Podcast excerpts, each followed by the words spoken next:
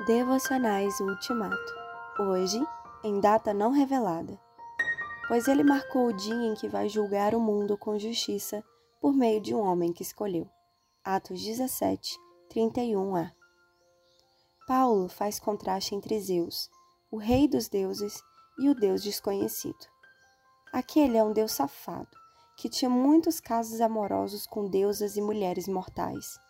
Este é um Deus tão sério tão santo e tão justo que marcou um dia em que vai julgar o mundo com justiça.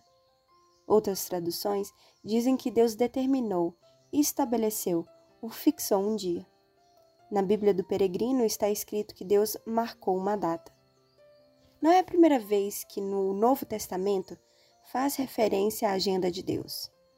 Em outra ocasião, Paulo coloca em ordem alguns eventos escatológicos: a vinda de Cristo, a ressurreição dos mortos, a destruição das potestades do ar, a morte da morte, o último inimigo a ser destruído. A vitória de Jesus sobre tudo e sobre todos e o reinado absoluto de Deus, 1 Coríntios 15, 22 a 26.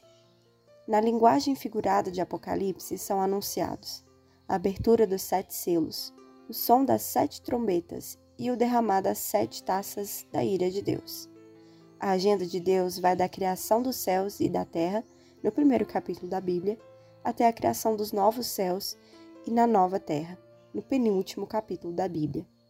Entre uma coisa e outra, na plenitude dos tempos, ou quando chegou o tempo certo, ou quando cumpriu o prazo, Deus enviou seu Filho ao mundo. Gálatas 4, 4.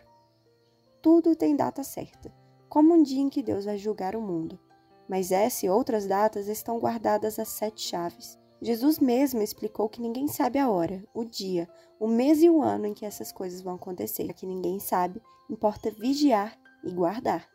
Porque não cabe a nós saber a ocasião ou as datas que o Pai determinou pela sua própria autoridade.